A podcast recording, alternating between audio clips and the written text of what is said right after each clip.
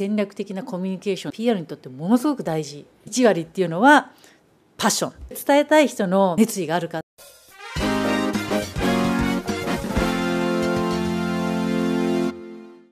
皆さんこんにちは。西の未来ようこそ。前回に引き続き会社のブランディングと PR ですねについて小西さんにお話をお伺いいたします。前回ですね経営理念ですとかねビジョンバリューっていうあたりどう設定していくのかとか作るのに困ってるんだけどどうしたらいいのっていうお話、まあ、かなり結構具体的にお話しいただいたんですが、まあ、簡単にできるものじゃないんですけども、まあ、できたとして、はい、こんな方向でいこうと決めて、まあ、やり続けることが大事だとは思うんですが私も自分でやってて思うのがそれをどう分かってもらうかお客様に対してもそうですし、まあ、取引先とかいろいろな方がどう分かっていただくのかっていうのが苦戦されてる方が多いんじゃないかなっていう印象を僕は持つんですね。小西さんもまさにそこがプロ中のプロでまずまずそこお仕事のことだと思うんで、うん、その後お話をお聞かせいただければなと思うんですけども、はい、具体的にどういうふうに考えればいいんですかね？そういうことを PR していくっていうあのまず、そもそもなんですけど、はい、はい、PR ってですね多くの人のイメージは一方的に自社がこう伝えたいこと言いたいことを発信していくっていうイメージをお持ちの方も中にはいらっしゃるかもしれませんけれども。ほとんどそうなんじゃないですか 実はですねそういう側面があるんですが、うん、すごく大事なことは、はい、一方的に発信してるだけではダメでですね、はい、受け手ですよね。例えば社会の方々ですね、うん、消費者の方々がその情報を受けて、うん、よかったなと思えるものを発信するということが大事なんですね。はい、なので会社にとって都合がいいだけではなくて、はい、その情報が受け手にとっても有益だっていうですね、情報にしてそれを我々の言葉で言うと戦略的なコミュニケーションというものを作っていくわけなんですけれども、はい、PR ってそういうもんなんだっていうふうにですね、うん、思っていただければと思うんですね。うん、でそうしますと、うん、社会が今一体何に興味があってとか、どういうことに困っててとか、まあ、そういう観点がないと自社が発信するものとマッチしていかないですね。自分たちの例えば新しいサービスができました。新しい製品ができました、うんうん、じゃあそれは一体未来なり、うん、人々の課題やですね、うん、困っていることにどういうふうに解決ができるものなのかっていうことを、まずそこをきちっと話をすることができると、うん、あだからこの会社さんこういうことに着目してこういう課題に着目してこういうものを作ったんだなと、うんうん、であこういう情報あってとても嬉しいなと思ってもらえる可能性が高まるわけなんですね。うんうん、一方的ではダメですよっていうことが一つ挙げられるかなと。経営理念とかバリューっていうのは、まあ、そんなコロコロコロコロ変わるものじゃないですよね基本的にはそれを筋通してずっとやり続けていくっていうことが一つあると思うんですけど一方で変化対応していくっていうか、まあ、世の中の流れっていう話ですよねもしくは未来を見据えてちょっとこういう状況になったから未来もこう変わるかもしれないからじゃあそこに対応していこうっていうことを考えた時に受け手のことを考えれば対応していろいろ変えていける方がいい部分もあるわけですよね。理念とかバリューをもとにしてサービスとか自分たちのやり方で変えていくそれを変えてってお客様に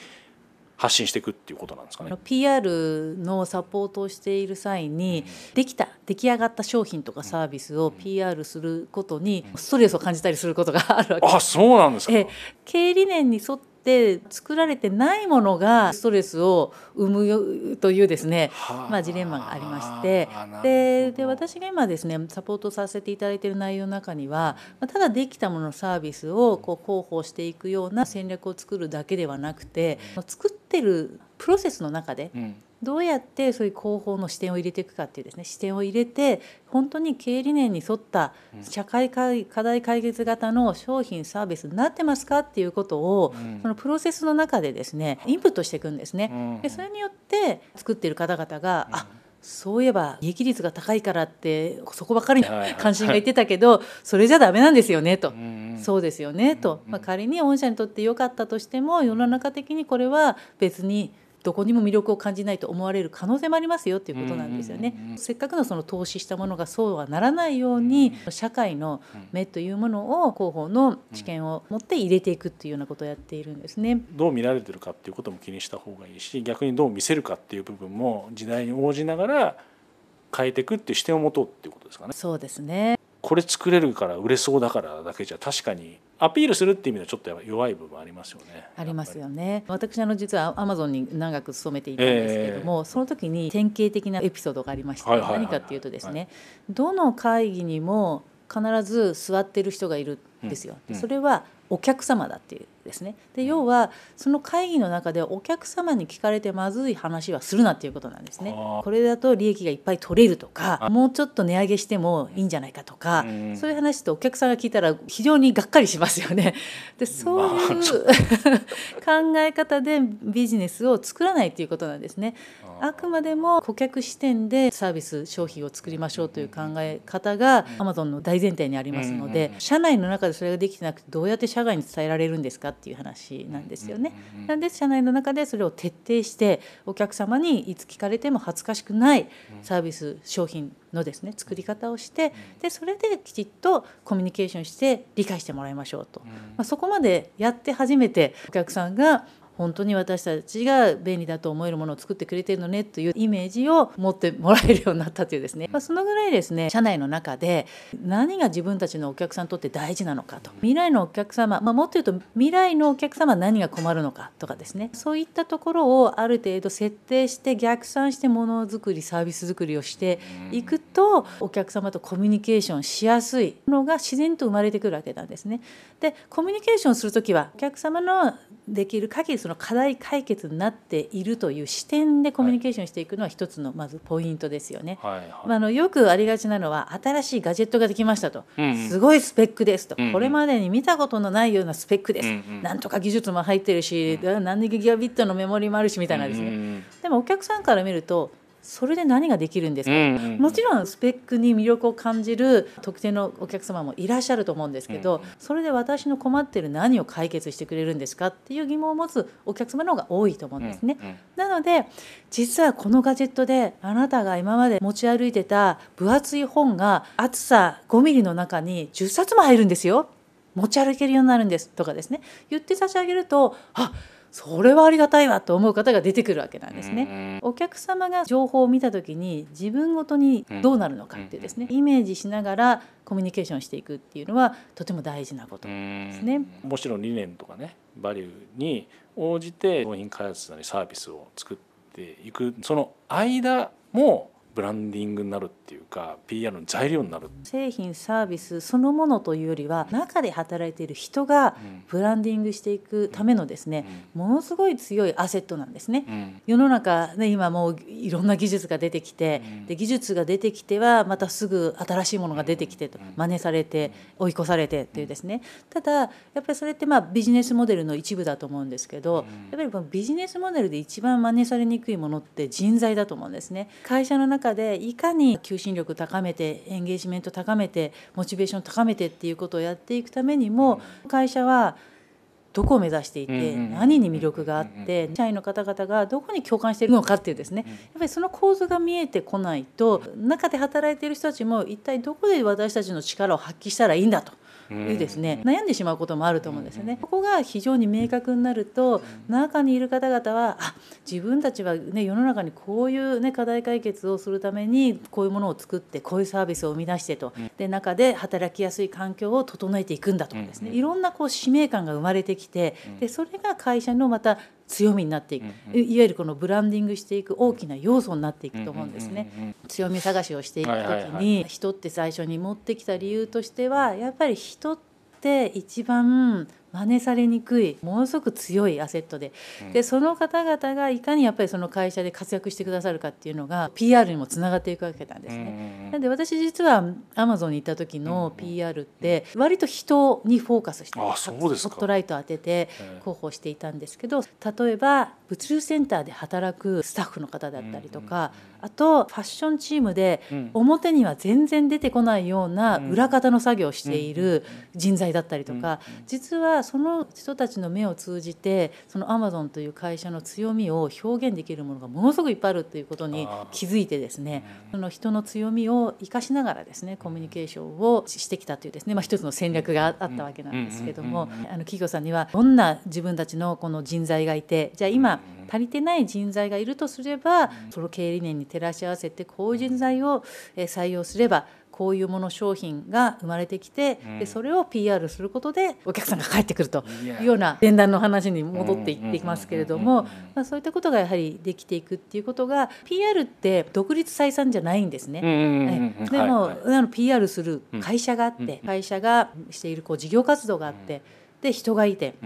商品サービスがあって、はい、でそこに目的があって、その目的があって初めて PR をする意味が出てくる、やはりそこにきちっとした目的がないと PR って社会の人たちから見るとものすごく説得力のない取ってつけたようなものになってしまうんですね、うん、たまにクライアントさんの中に「うん、いやあとよろしく」っていうようなですね。あとは小主に任せたからやっといてっていう会社さんもいるわけです。でも正直ですね私はそれではそうだったらやらない方がいいですよと、で私が取ってつけたかのように今のトレンドに合わせてこの会社はこうやってるああやってるってですね作り話を作って発信したとしてもいつかは化けの皮が剥がれますよと。私はあくまでも黒子の割で主役がいるわけですね。会社だったり社長さんだったりそこで働く社員の方だったり主役の方々がいてその主役の方々が自分たちがやってらっしゃることをですねで持ってる強みをですねきちっとコミュニケーションできるようなそのプロセスなりですね、まあ、手法なりですねいうものを整えていくのが私の仕事であるので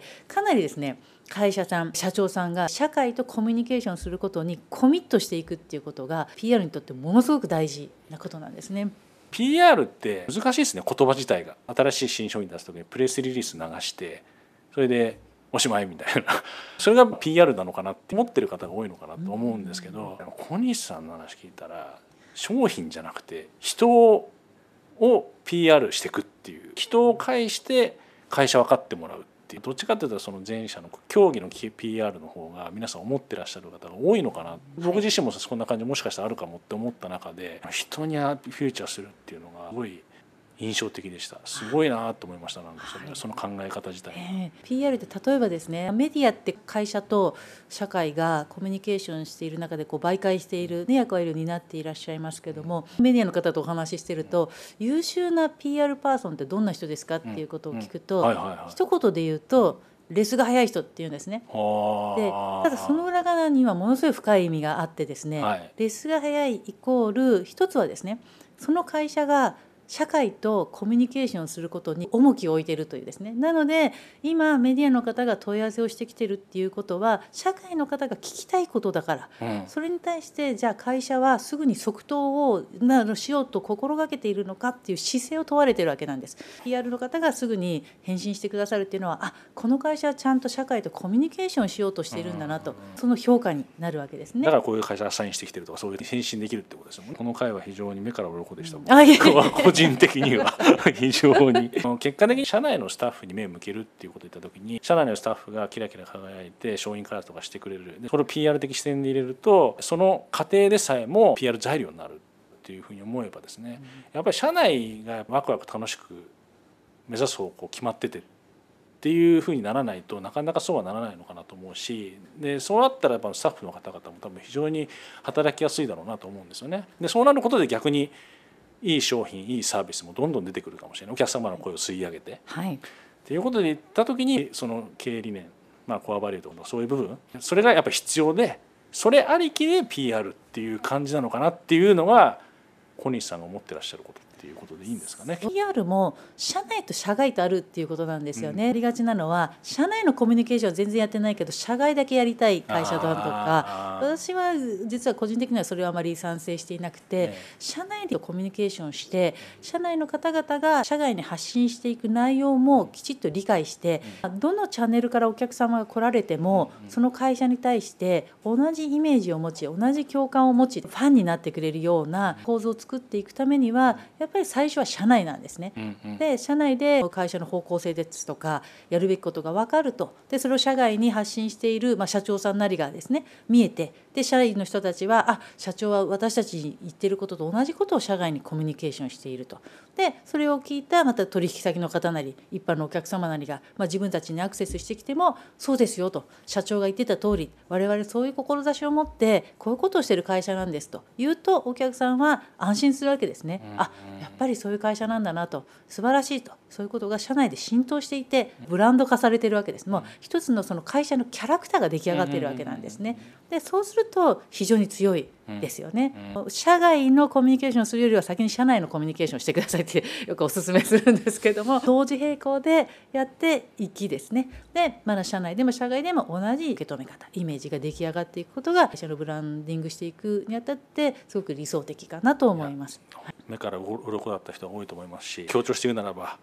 まず社内のコミュニケーションをしちゃんと取ってくださいねということですね、はい、参考になりました。多分今言ったようなことも著書に一部はもちろん盛り込まれてると思うんですけど、ね、あそうですね。アマゾンに13年間勤めまして、えー、創業期からもう本当にベンチャーの頃から大企業に至るまでのですね成長の過程をサポートしたんですが、まあ、その体験を持ってですね広報って大企業だろうが小さい企業だろうが関わらずですねこういう視点でやってたらどうですかっていうようなことをですね体験談をベースに出している本です。はい、でタイトルはですね、アマゾンで学んだ、えー、伝え方はストーリーが9割ということで、じゃああと1割は何なんだっていう話なんですけど私あと1割っていうのはパッション情熱ですということを皆さんにお伝えしています、ね、なるほど、はい、伝えたい人の熱意があるかっていうですねそれによっても全然伝えている内容が変わりますので受け止め方が変わりますので、まあ、ぜひその伝え方と、えー、そこからまあ一つでも二つでもですね参考にしていただけるものがあれば嬉しいですしそれを情熱的に伝えていっていただけると皆さんの会社のですねあの素晴らしさが世の中のもっと多くの方に伝わるんではないかなというふうに思います。タイトル聞いてるだけでも、まあ、ストーリーっていう部分が非常に分かりやすい部分かなと思うんですけど、まあ、今日の部分盛り込まれてると思うご興味ある方はぜひお見いただければと思いますし、小西さんすごいなちょっと話聞いてほしいなっていうね方がもしいらっしゃいましたら、はい、お一人でね、はい、やってらっしゃるんで、はい、もうたくさんの会社さんはね面倒見きれないんで我こそはとぜひ